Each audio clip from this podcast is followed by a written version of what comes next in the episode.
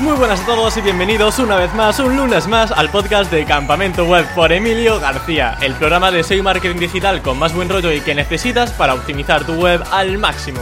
Y si quieres contratar un hosting y servidor de calidad, puedes contar con Rayola Networks, un hosting SSD con soporte en español para que tengas la mejor experiencia y rendimiento. Recuerda que en la descripción de este podcast puedes acceder a la promoción exclusiva de Rayola Networks para Campamento Web. Si vas a crear un nuevo sitio, aprovechala.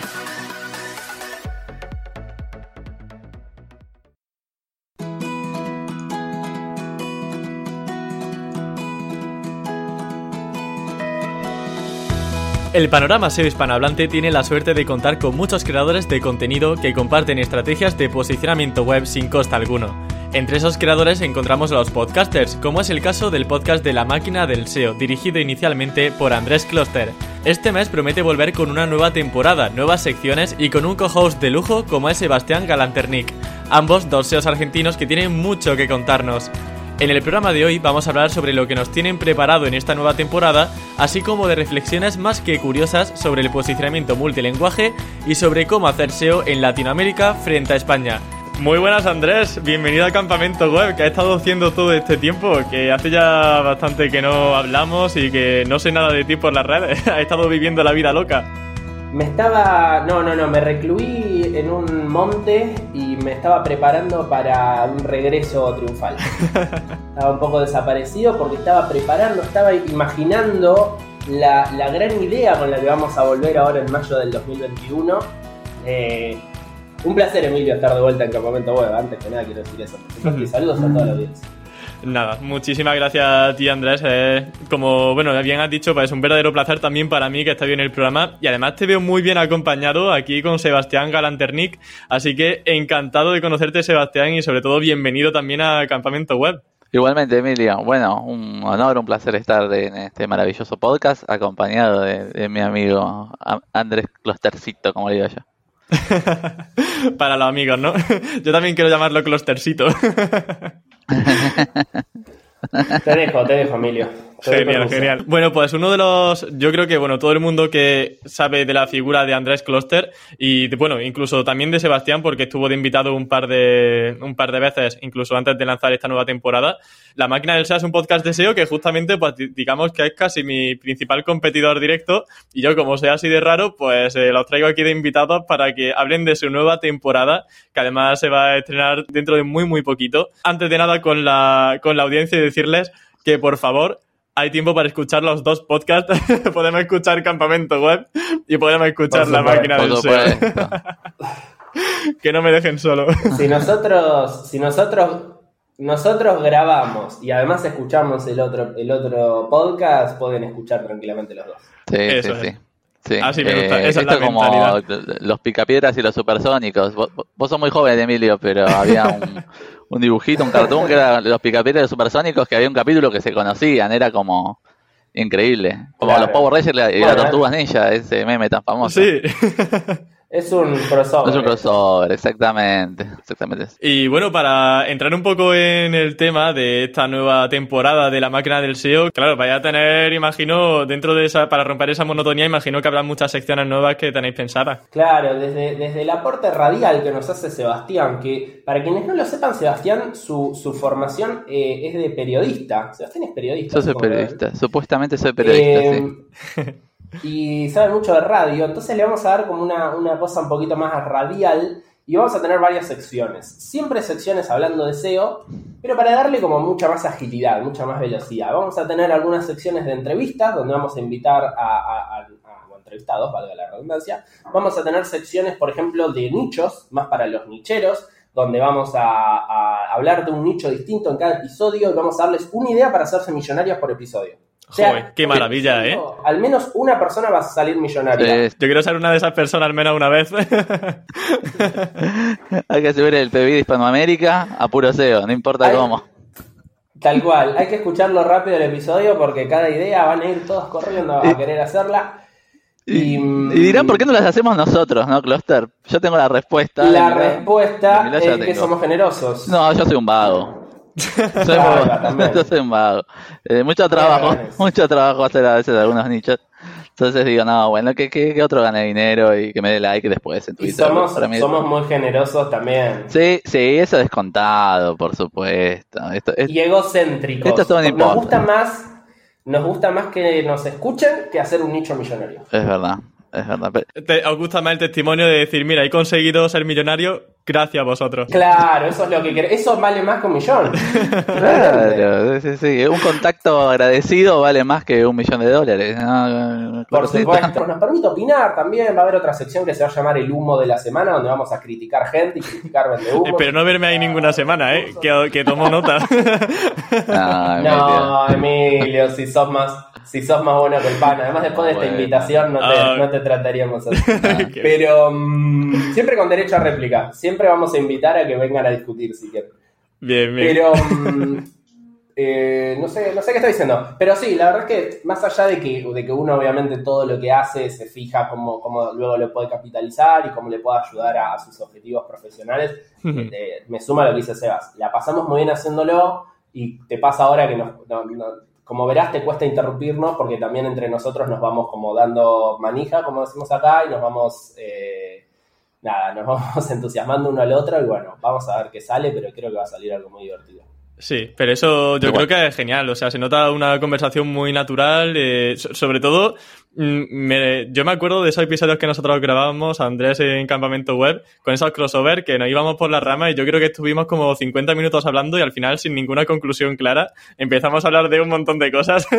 creo que sí que andamos temas interesantes, pero, pero realmente sin ningún tipo de rumbo. Pero oye, a la gente le encantó. Eh, al final es como más se disfruta escuchando Exacta, exactamente. Eh, es que un podcast también, eh, creo que tiene que ser un poco eso. Sí, tiene que tener una temática, digamos. Esto tampoco es esos programas de radio de cinco horas donde no hablan de nada y se lo escucha, digamos, el taxista mientras va circulando. Un podcast es más sobre un tema puntual, pero em, también es difícil a veces hablar de.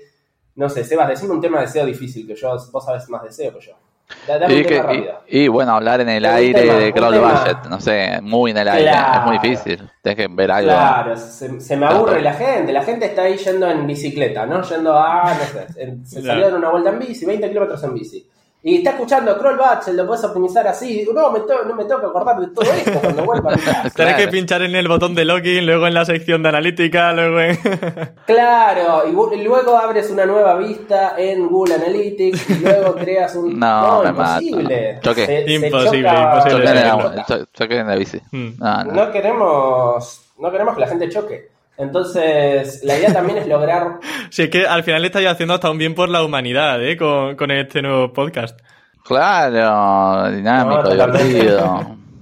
y que aprenda. Siempre creo que es importante que en cada, cada episodio, en cada cosa que uno hace, con algún fin didáctico, que el que está del otro lado escuchando, viendo o whatever, eh, se lleve algo, se lleve algo nuevo que no sabía antes.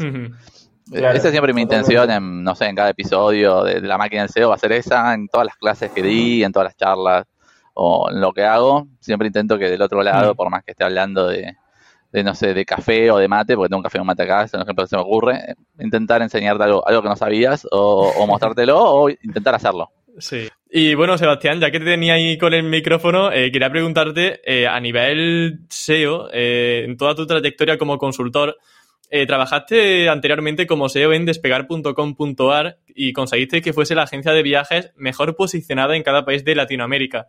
Si yo te pregunto por acciones SEO concretas que hicisteis para conseguir este gran posicionamiento, ¿qué se te viene a la cabeza? Mira, fueron tantos, pero tantos, tantos años y tantas cosas que quizás te te diga algunas cuestiones que en este momento suenan obvias, ¿no?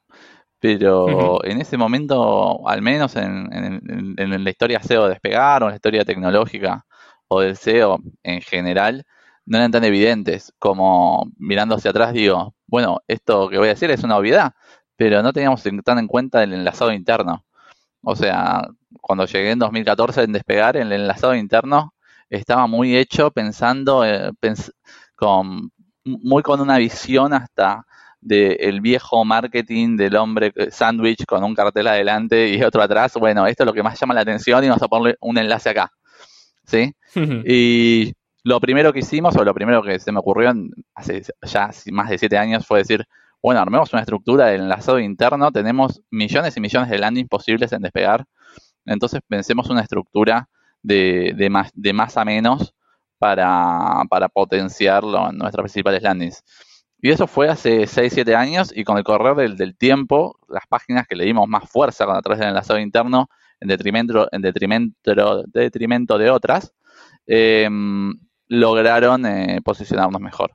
Eh, hoy en día parece hasta obvio, pero hace 7 años no, no lo era cuando alguien tomaba un proyecto como ese. Y luego, segundo, si tengo que decir otra cosa segunda, hacer una muy buena optimización del SEO internacional porque Despegar posicionaba en, ese momento en 11, 12 países eh, con diferentes eh, idiomas, en portugués, en español rioplatense, que no tiene nada que ver con el español eh, del resto de Latinoamérica, y hacer una optimización correcta, país por país. por ejemplo, en, en Colombia decirle carros a los autos, a los automóviles, y decirle en vez de alquiler de autos en Chile, rentacar al alquiler de vehículos para, manejar y ese tipo de cosas, así que esté bien optimizado a nivel código y a nivel SEO internacional, eh, nos llevó al éxito. Y también, tercero, Brasil, romperla en SEO en Brasil. Sí, Brasil, al menos eh, ahora lo puedo decir porque no estoy más y, que me manden una carta de documento, era más de la mitad del negocio de despegar. Y lo sigue siendo seguramente, largo, y en un momento dijimos en el equipo SEO, en marketing en general, en producto en aquel entonces, bueno, hay que invertir fuerte en SEO en Brasil, hay que estar primeros con pasajes aéreas, hay que estar primeros con hotéis y vamos a hacer todo para estar primeros ahí. Y eso nos trajo un revenue tremendo, pasar de primera a segunda o tercera posición era perder cientos de miles de dólares a la semana. Entonces, eh, bueno, creo que esos tres factores, especialmente el, tercero de, de tomar vencer a CBCB Agents y a, eh, y a que eran nuestros competidores, pasarlos por encima, eh, que realmente lo hicimos, eh, estoy, muy orgulloso de ello. Fue, fue crítico para que despegar en SEO sea, sea potencia, porque aparte todo ese tráfico y todo ese, todo ese posicionamiento y toda esa autoridad que logramos en Brasil, al estar enlazado a través de los alternates y en toda la estructura y ecosistema de un sitio tan grande como despegar, repercutió en los demás países, de alguna u otra manera. Nuestros hits en Google eran como que te diga 2000 por minuto. Eh, así que bueno, nada, creo que eso fue, fue clave. Bueno, ¿cuánto tiempo tardaste en poder eh, superar a esas primeras agencias que estaban anteriormente? Calculo que entre 2016 y 2017. Eh, fue más o menos un año, un año de inversión fuerte en todo lo que tiene que ver con enlaces, en todo lo que tiene que ver con generación de contenido y landings y optimizaciones bien pensadas eh, en Brasil. Brasil First. Y después fue México First. Eh, pero en su momento, que Brasil sea prioridad para, despegar, fue crítico en cuanto, en cuanto a SEO. Y hasta cierto momento siempre estábamos primeros y segundos con, esta keyword que es pasajes aéreas, que sería el vuelos baratos, eh, el equivalente a vuelos baratos para Brasil. Y cuando nos, nos mantuvimos primeros sólidos, ahora tardado un año de, inversión fuerte. Es muy, muy competitivo. Eh, aquí creo que hay algo bastante importante. Imagino también que Andrés estará de acuerdo con nosotros en que a la hora de priorizar eh, hay que tener muy en cuenta cuál va a ser eh, aquello que nos va a dar mayor revenue dentro de un proyecto. ¿no? yo, por ejemplo, en la entrevista con Aleida Solís me comentaba justo eso, que en un proyecto internacional no podemos intentar tratar todos los países por igual, sino que hay que saber cuáles son esas URLs, esas keywords o en este caso cuáles son los idiomas y países que nos van a poder dar un mayor eh, beneficio. Esto se puede aplicar tanto a SEO internacional como creo yo a cualquier otro proyecto que, que tenga muchas URLs. O sea, el tema de priorizar, no sé cómo lo ves, Andrés. Totalmente. Yo creo que a veces los SEOs tenemos un defecto o, o algo con lo cual debemos pelear que es que no solo tenemos que llevar visitas, ¿no? Esas visitas se tienen que transformar en, en lo que sea que venda el negocio, en, facturación, y eso sea a través de ventas, a través de leads o a través de, cual sea, digamos, el, funnel de conversión que tenga el negocio. Y por eso tenemos que tener en cuenta el ROI de cada, o intentar estimar medianamente el ROI de cada una de nuestras acciones. Y sobre todo que eso esté conectado con el negocio, ¿no? Que no sea únicamente aumenté las visitas, aumentamos las visitas. Eso pasa mucho en agencias que posicionan keywords que no son tan relevantes, esto que, menciona Sebastián, ¿no? Sebastián obsesionado en posicionar, ¿cómo era el keyword, Sebas? Pasajes aéreas. Pasajes aéreos. Em, es una... Tal vez alguien podría decir, ¿por qué tanto por querer posicionar esa keyword? ¿Por qué no posicionamos otras que son más sencillas? No, bueno, porque había claramente una, visión de que si se posicionaba eso, el retorno iba a ser mucho más alto que posicionar otras 10 keywords que sumadas tuviesen el mismo volumen. Entonces, sí, obviamente, es, las acciones SEO a realizar siempre son infinitas, ¿no? Cuando uno realiza una auditoría, siempre, siempre hay algo más para hacer. El tema es en qué punto marcas la prioridad de lo que realmente va a obtener. Eh, resultados. Para, en el caso de nosotros somos una agencia, no, no trabajamos internamente dentro de las empresas. Para en, un punto decir, mira, esto va a traer resultados y esto es un error, habría que corregirlo, pero no es prioridad ahora, porque si no, si yo te paso todo el tiempo cosas a cambiar, pero parece que solamente te estoy dando trabajo para que, para que hagas un post y después lo tapes y que parezca que estamos trabajando. Entonces, no, coincido, coincido plenamente con ambos. En especial con Emilio, no coincido tanto con Sebastián, pero solo por... Está bien. Me debería haber tenido a mí de cojo. Está bien. Me lo merezco. Em, quería también incidir sobre el tema del posicionamiento en Latinoamérica, porque, hombre, ya que tengo aquí a dos argentinos de... Bueno, Sebas, sé que es de Buenos Aires. Eh, Cluster, ¿tú también eres de Buenos Aires? Sí. Los dos, ¿no? Además habéis dicho que viví cerquita. Yo vivo ahora en Buenos Aires, yo soy oriundo de, Bahía Blanca. y actualmente eh, vivimos, como bien dijo Sebas, a tres cuadras. Sí. A 300 Ridículo, ridículo cerca de vivimos. eh, quería comentar también el tema del SEO en Latinoamérica porque no sé hasta qué punto es tan diferencial posicionar dentro de España con posicionar, por ejemplo, en países como Argentina o como México. Yo recuerdo una entrevista que te hizo Luis Villanueva, Sebastián, y en la que tú comentabas que en, justamente en la agencia de despegar que mm, veíais que los resultados y las acciones SEO eran distintas en si hacíais, por ejemplo, SEO dentro de Argentina o SEO para México. ¿En qué os fijasteis para observar esto dentro de Despegar? Primero por una cuestión marcaria, eh, que, es increíble cómo, cómo impacta cuando, cuando trabajas en una empresa realmente grande. Eh, y en segundo lugar, eh, cuestiones de competencia.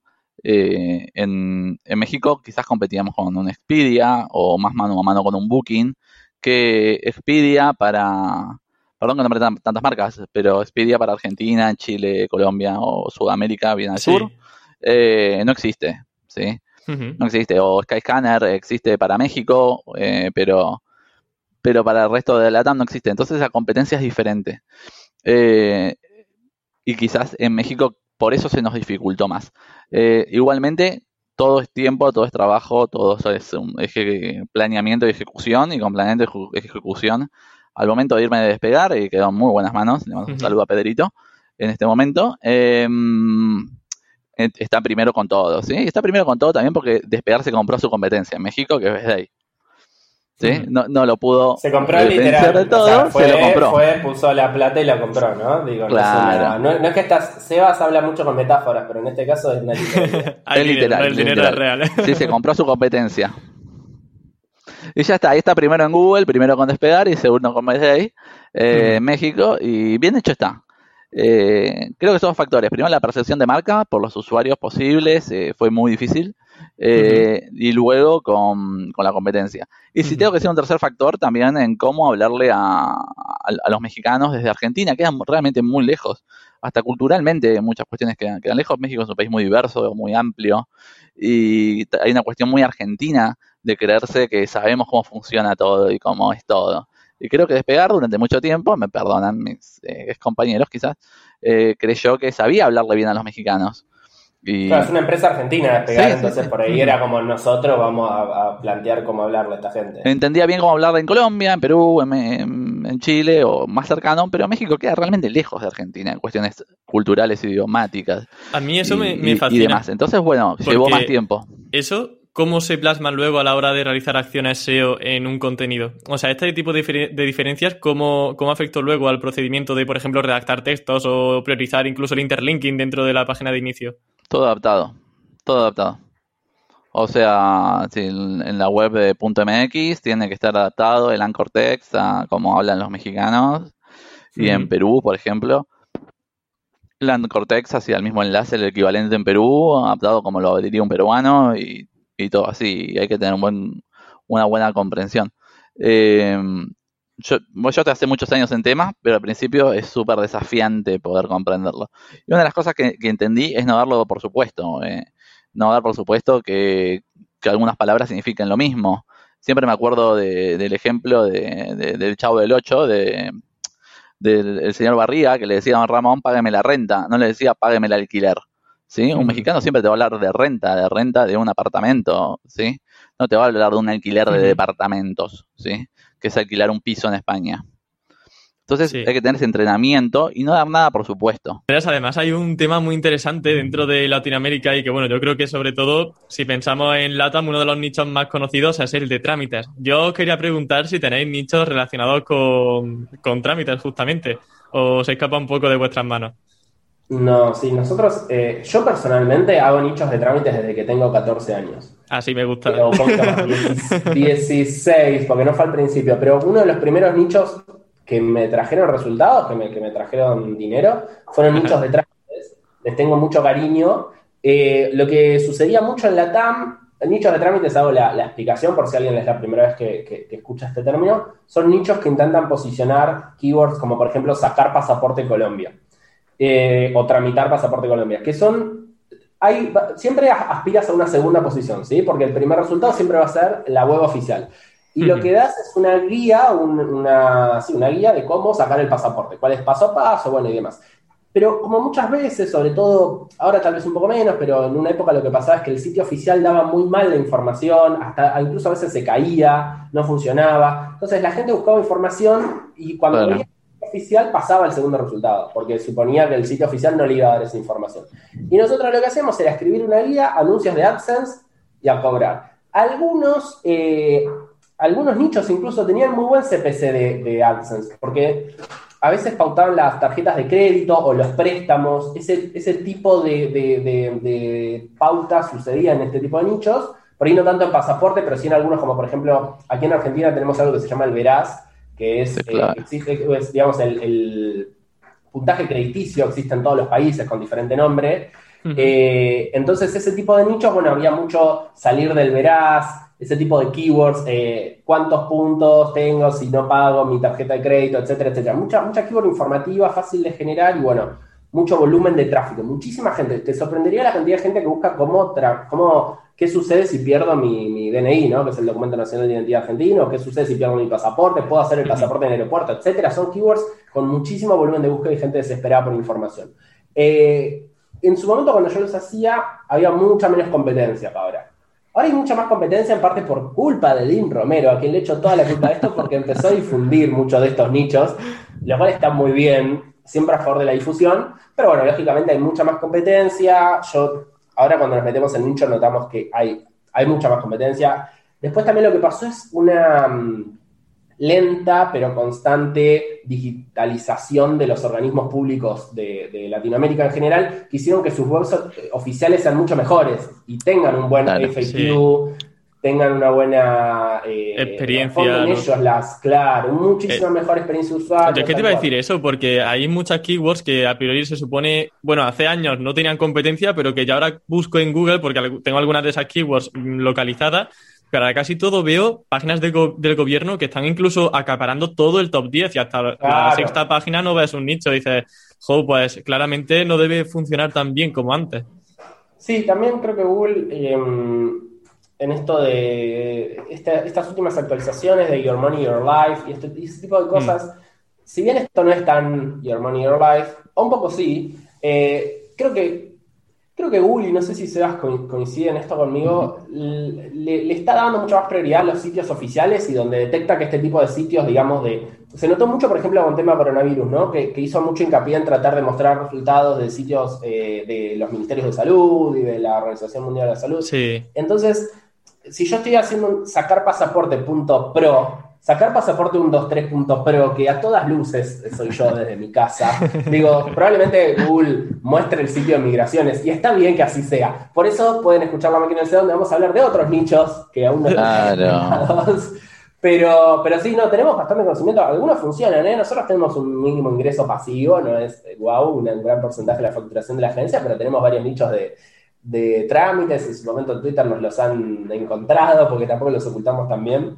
Eh, pero, pero sí, yo, a ver, 2012, era la gloria. O sea, sí, realmente. Pero aquí 2012 es como hablar del siglo pasado también. No, por, supuesto, por supuesto, pero, pero miles y miles de dólares con la keyword eh, data crédito, que si no me equivoco es el, como el veraz de Colombia. Sí, eh, esa era una de las keywords que yo tenía ahí localizada. claro, creo que, mucho ustedes de eso. Eh, sí. Ya te digo, 100 dólares por día. Eh, con una landing simple, ¿eh? Pero bueno, eran otros momentos de Google. No hay que lamentarse, siempre, las, siempre para atrás las oportunidades eran mejores, pero si nos ponemos a pensar en 10 años vamos a estar lamentándonos de cómo no aprovechamos las oportunidades de ahora, así que... Hubiéramos comprado Bitcoin a 50 dólares. Ya ves. Claro, tal cual, es mejor que hacer un nicho. claro. Tal cual. ¿Cómo veis la dificultad a nivel de posicionamiento en España o en Latinoamérica? ¿Dónde, si yo os digo vamos a montar un nicho, ¿dónde preferiríais montarlo? Bueno, creo que hay un poco un, trade-off. Ah, me, no sabes para qué no, la pregunta. ¿Quién puede responder? Eh, ¿Quién puede responder, Emilio?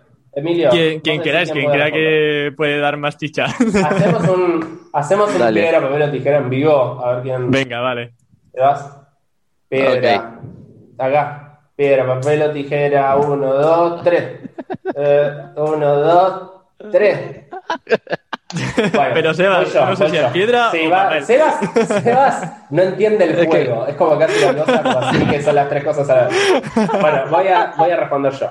Dale. Voy a responder yo porque esto es un papelón. No, no, no, no, un, poco, un, poco, un poco Sebas lo comentaba por esto de, de, de, que hay mucha variabilidad en la competencia.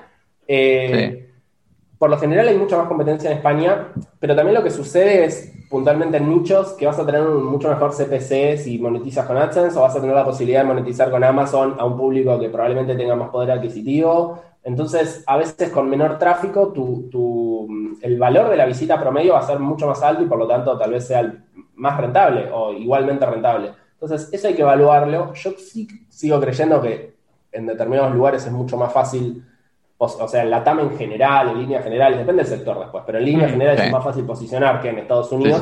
Pero bueno, digamos, en Venezuela tal vez puedas posicionar, pero luego nadie te va a pautar porque básicamente el salario mínimo es de 3, de 3 dólares. No, no, estoy criticando al país, obviamente no es culpa de los venezolanos que eso suceda así, pero... Mm, eh, creo, que, creo que hay varios factores. si, analizamos únicamente facilidad para posicionar, sí, en líneas generales, Argentina es más fácil que posicionar que México, que es más fácil que posicionar que España, que es más fácil que posicionar que Inglaterra. Pero, pero luego hay otros factores que hacen que tal vez un nicho con menos tráfico sea mucho más rentable tenerlo en un lugar como, como España o Inglaterra, en este ejemplo. Totalmente. No sé qué agregar a esa respuesta, estoy muy de acuerdo. ¿Podés, ¿podés explicar por qué no sabes jugar a piedra, papel o tijera? No, sí, porque les cuento a la gente que me vinieron a, eh, vivo en un edificio en un piso muy alto y vinieron a limpiar los vidrios y en el momento que estábamos jugando al papel, piedra, papel, tijera, apareció un hombre en una de esas sillitas a limpiar el, vidrio en el piso 22 y casi me muero de un infarto mientras el me hacía jugar al piedra, papel, tijera. Apareció un Spider-Man acá, boludo. Este, se los iba a mostrar, pero no quería concentrarlo tanto. Pero tipo limpiando la ventana acá, casi me muero. Por eso, me asusté. Señor, ¿qué piensa, ¿qué piensa, señor, de posicionar nichos en Latinoamérica? ¿Usted cree que es más sencillo? Ah, ya se fue. Eh, es mucho más fácil. hay una oportunidad que siempre está ahí, que es Brasil. Eh, he tenido algunas experiencias en Brasil. Eh, Mucha gente hay en Brasil. la gente que habla español, o sea, hablo de, o sea, en general, toda Hispanoamérica, no dimensionamos la cantidad de gente y del mercado que hay en Brasil, me parece. Totalmente. Yo las veces que me metí en Brasil, bien, hay, hay, una cuestión muy del ser brasileño, cultural, quizá, que cuesta eh, meterse. El brasileño adapta toda su cultura. Por ejemplo, eh, no dice Burger King, dice Burger Kingy, perdón por nombrar tantas marcas. O, o Ping Pong, dicen Ping Pongy. Facebook, Facebook, todo, todo, se adapta. Eh, y, y vos lográs. Campamento claro, claro. Campamento Wibi, no sé. Campamento Wiki. Muy idiomática de, del brasileño, muy cultural. Si vos lográs adaptar tu producto, tu idea, tu nicho al, al ser brasileño, no hacer un Google Translate de lo que, de lo que va porque te va a ir mal, es un flor de, de mercado Brasil. ¿Y cómo se encuentran keywords de Brasil? O sea, yo, me, yo entro en SEMrush, filtro por Brasil y ya ahí me pongo a buscar, ¿o cómo? Yo lo que hago es buscar mucho, es eh, agarrar esas keywords y empezar a hacer un deep dive. En Pero ¿y dónde buscamos? ¿Dónde buscamos? Que la gente que a lo mejor dice, quiero montar esta misma tarde un nicho en Brasil. ¿Cómo detecta esas keywords? ¿Cómo hace ese filtro para saber que va a abarcar correctamente el país? Bueno, eh, eh, me parece una buena manera de entrar por SEMrush, pero hay una cuestión acá como más de más cultural de, de, meterte en los medios, de qué están hablando, qué están diciendo eh, que, es tendencia en algunas zonas de Brasil. Brasil es muy grande, es como un continente. Entonces, digamos, bueno, tenemos un nicho de trámites en Brasil. ¿Cómo, cómo hacen en el norte de Brasil, en el noreste de Brasil, para, para no entrar en el veraz? Va a ser muy, muy distinto que en el sur. Entonces, lo que yo hago es entrar a estas páginas hacerle un site explorer, ver cómo están hablando, qué keywords están utilizando. Hay herramientitas que uso mucho que son muy, muy, muy tontas, muy simples, como Word Tracker Scout, que me encanta, de entrar a alguna landing en, en portugués o a uno de estos sitios del, veraz brasileño, del noreste de Brasil, y le paso el Word Tracker Scout y me dice, bueno, este sitio que está posicionado promedio está usando estas palabras clave en este porcentaje, qué sé yo, qué sé cuánto, y eso me sirve como un muy buen primer paso para entender cómo se está hablando en esa región. Eh, y de ahí para abajo, todas las acciones que se puedan tomar. Eh, registrar el dominio, ¿no? Siempre tener a alguien en Brasil es mejor que comprarte el punto BR desde tu casa. hagamos una aclaración, nada que ver, pero el BR no se puede comprar en eh, sin ser brasilero. Sí, no, claro. no se puede comprar desde Igual que el punto es, me parece. El punto es, yo he comprado, Emilio, así ah, que... Ah, sí, pues entonces no... a lo mejor eres español y no te has dado cuenta. Eh, debe ser eso. Pero hay algunos países, eh, .com.mx, .com.co, se pueden comprar fácilmente sin ser de esas oh. nacionalidades, mientras que otros países como BR o Argentina sí o sí es obligatorio utilizar o una persona que vive ahí o algún eh, intermediario. Hay, hay, empresas que se dedican a eso, pero salen mucho más caro. Nada, un detalle. Y esa peculiaridades, no se la palabra, eh, cuando uno se mete en ciertos países o nichos menos explorados, bueno, las tiene que, sí, las tiene que tener en cuenta porque te vas a hacer de un estudio de palabras clave hermoso y después no vas a saber cómo comprar el dominio. Vas a entrar a GoDaddy y decir, ¿dónde está el BR? ¿Dónde está el BR? Bueno, no, GoDaddy no lo puede ofrecer. Ajá. Vale, lo tienen ahí un poquito oculto. un poco, nos ponen unas cuantas restricciones, por si fuesen pocas las que llevamos ya por encima. Tal cual. Tal cual. Para ir cerrando el tema de la entrevista, eh, quería sobre todo hacer una recapitulación de cuáles han sido vuestros mayores aprendizajes a nivel SEO y sobre todo en qué estáis centrados actualmente eh, en vuestros respectivos trabajos o en algún cliente que os llame mucho la atención. Sobre todo para sacar algún lado práctico o algún consejo práctico, alguna filosofía que hayáis adquirido últimamente, alguna reflexión que queráis compartir. Así que si quieres empezamos con Andrés, que lo veo afirmando mucho. Sí, sí, sí. Ah, mi afirmación era que estaba entendiendo la pregunta. No sé si es que tengo la respuesta. No, nosotros, bueno, yo en, primer lugar, eh, como, director de Eleven, estoy también en un rol mucho más de, escalar la empresa y tal vez no haciendo tanto SEO en el día a día, lo cual hace que pueda hablar un poco de lo que estamos haciendo en Eleven y tal vez no de lo que estoy haciendo yo, ¿no? Así que voy, a, usar el trabajo, voy a usar el trabajo del equipo para, responder esta pregunta. Em, el comodín del público, ¿no? Exactamente, Nosotros eh, estamos trabajando últimamente en temáticas que por ahí nos eran un poco más esquivas en otra época, como por ejemplo gambling. Estamos trabajando mucho en el sector casinos, en el sector de, apuestas en toda Latinoamérica. En ese, en ese sentido es interesante porque en Latinoamérica de a poco se está empezando a legalizar el juego, que en otros lugares, como por ejemplo Inglaterra, está legalizado hace un montón de años. Entonces, eso hace que eh, sea un territorio mucho más virgen y es, como si hubiese encontrado de vuelta trámites eh, hace 10 años, porque eh, apostas deportivas, esportivas, no sé cómo se dice deportivas en, esportivas. esportivas, apostas esportivas, eh, tienen, o sea, son sectores hermosos para hacer SEO y además donde se permiten muchas más guarreadas y muchas más cosas así chanchas que nada, en salud. Así que eso, por un lado, así un poco con respecto a temática.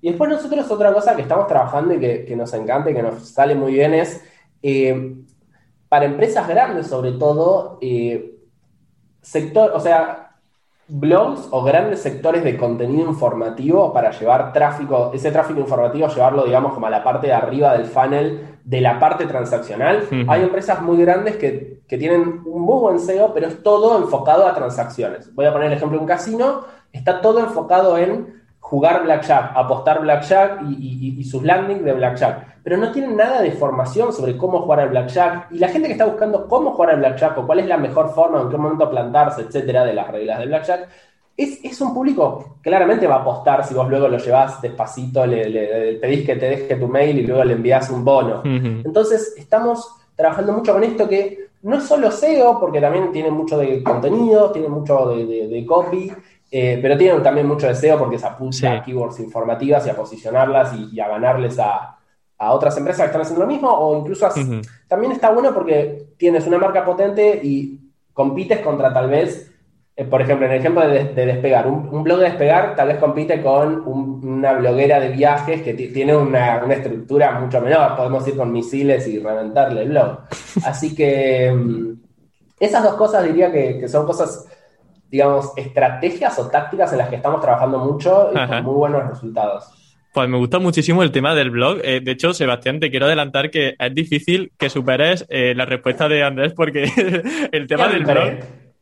Siempre es difícil que Sebas supere lo que yo dije previamente. Bueno, bueno, ahora voy a ir un poco de parte de Sebastián, ¿eh? No, no, hace, hace, hace, menos una hora le estaba diciendo, lo tuyo siempre es mejor, siempre es mejor. que ni compite, ni compite, ya está. Eh, vamos a intentar eso, vamos a intentar alguna reflexión y vamos a, intentar superar al clúster. A ver. Bueno, la verdad que estos, estos últimos años, eh, desde que lancé sebastiangalanterric.com, que dimos muy, muy lindos cursos especializados y todo eso, ya hace un tiempo que me vengo eh, especializando en, formación, en, en e-learning, en cursos online y y todo, todo este mundillo. La verdad me gusta mucho. Así estoy trabajando hoy en día en Crana.com, que tiene más de 600 cursos online. Y creo que, creo que eh, algo que aprendí estos últimos meses en relación a mi carrera profesional es que es muy importante eh, para uno, para lo que hace en el día a día y más, y más en SEO y más en, SEO que, que, es tan trabajoso, que lleva tantas horas sentado haciéndolo, haciendo algo, eh, que estar orgulloso de, tu sitio, estar orgulloso de lo que estás haciendo, sentirte, sentirte bien, sentirte cómodo, que estás vendiendo un producto que está bueno. Y eso no, no, me, no me estaba pasando hasta hace un tiempo atrás. Y, hoy en día en Creana, eh, creo que, que, en Creana, en sebastianalternil.com y en mis nichos y en mis proyectos y en los, clientes que manejo y la máquina del SEO. Te está ganando el despido y no habéis ni empezado, ¿eh? Totalmente, sí, ya, está. Ya está en la máquina del SEO. Eh, creo que es clave en estas cuestiones que, son llevan tanto tiempo y tanto esfuerzo de uno, estar orgulloso de lo que se está haciendo, que te guste, que, que esté bueno, que sea un buen producto eh, y, creo que eso para SEO es clave, por, por, por, lo trabajoso que es, eh, no es mm. eh, poner una, una puja automática en, en, Google Ads, como hace SEM, en Facebook Ads, bueno, sí, pero hay gente que, hace SEM no de fiar, no esa gente no. No, no fiar, no es de fiar. es mejor lejos. Pago una Instagram Ads, bueno, hasta acá voy a gastar y mi objetivo son conversiones y me voy. No, SEO, te tenés que sentar en la silla 10, 12 horas por día y, y si lo que haces no está bueno, no te gusta, no te sientes orgulloso, y la verdad que es muy frustrante. Y ese es el mayor aprendizaje de los últimos 7, 8 meses, eh, de, decir, bueno, voy a hacer solo cosas y voy a trabajar en lugares en los cuales pueda mostrarte así el celular y decirte, mira, Creana es el Netflix de los cursos, estoy orgulloso de este producto, la, máquina del SEO es el mejor podcast junto al campamento web. Es el Netflix de los, de los podcasts. de los podcasts. Eh, y creo que eso, ¿no? Si uno va a estar tanto tiempo, le va a dedicar tanto a algo, tiene, tiene que ser, como es, como es SEO y lo que implica SEO, tiene que ser un orgullo y tiene que ser lo mejor. Si no, ni lo hago. No.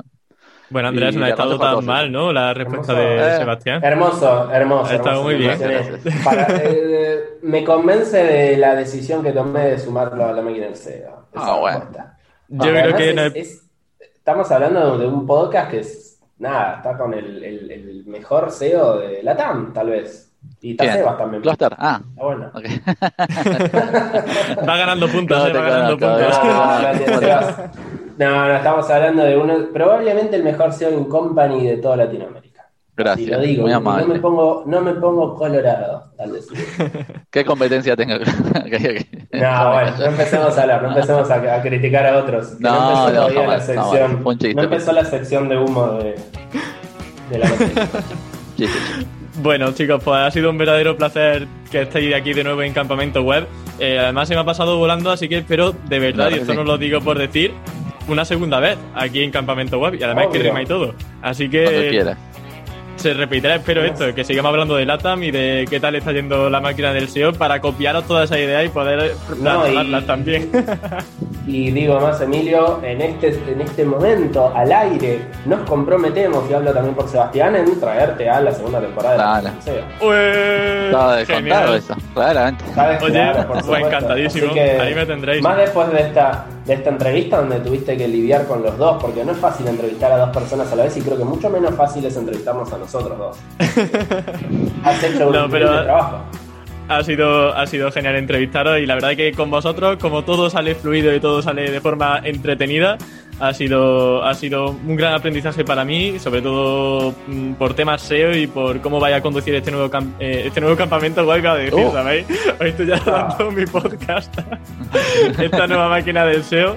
Y lo dicho, que entonces estaré por ahí por máquina del SEO y aquí en campamento web pues repetiréis. No sé cuándo invitaré, pero os invitaré de nuevo. Así que muchas gracias. Gracias, Emilia. Gracias Muchos éxitos. Adiós.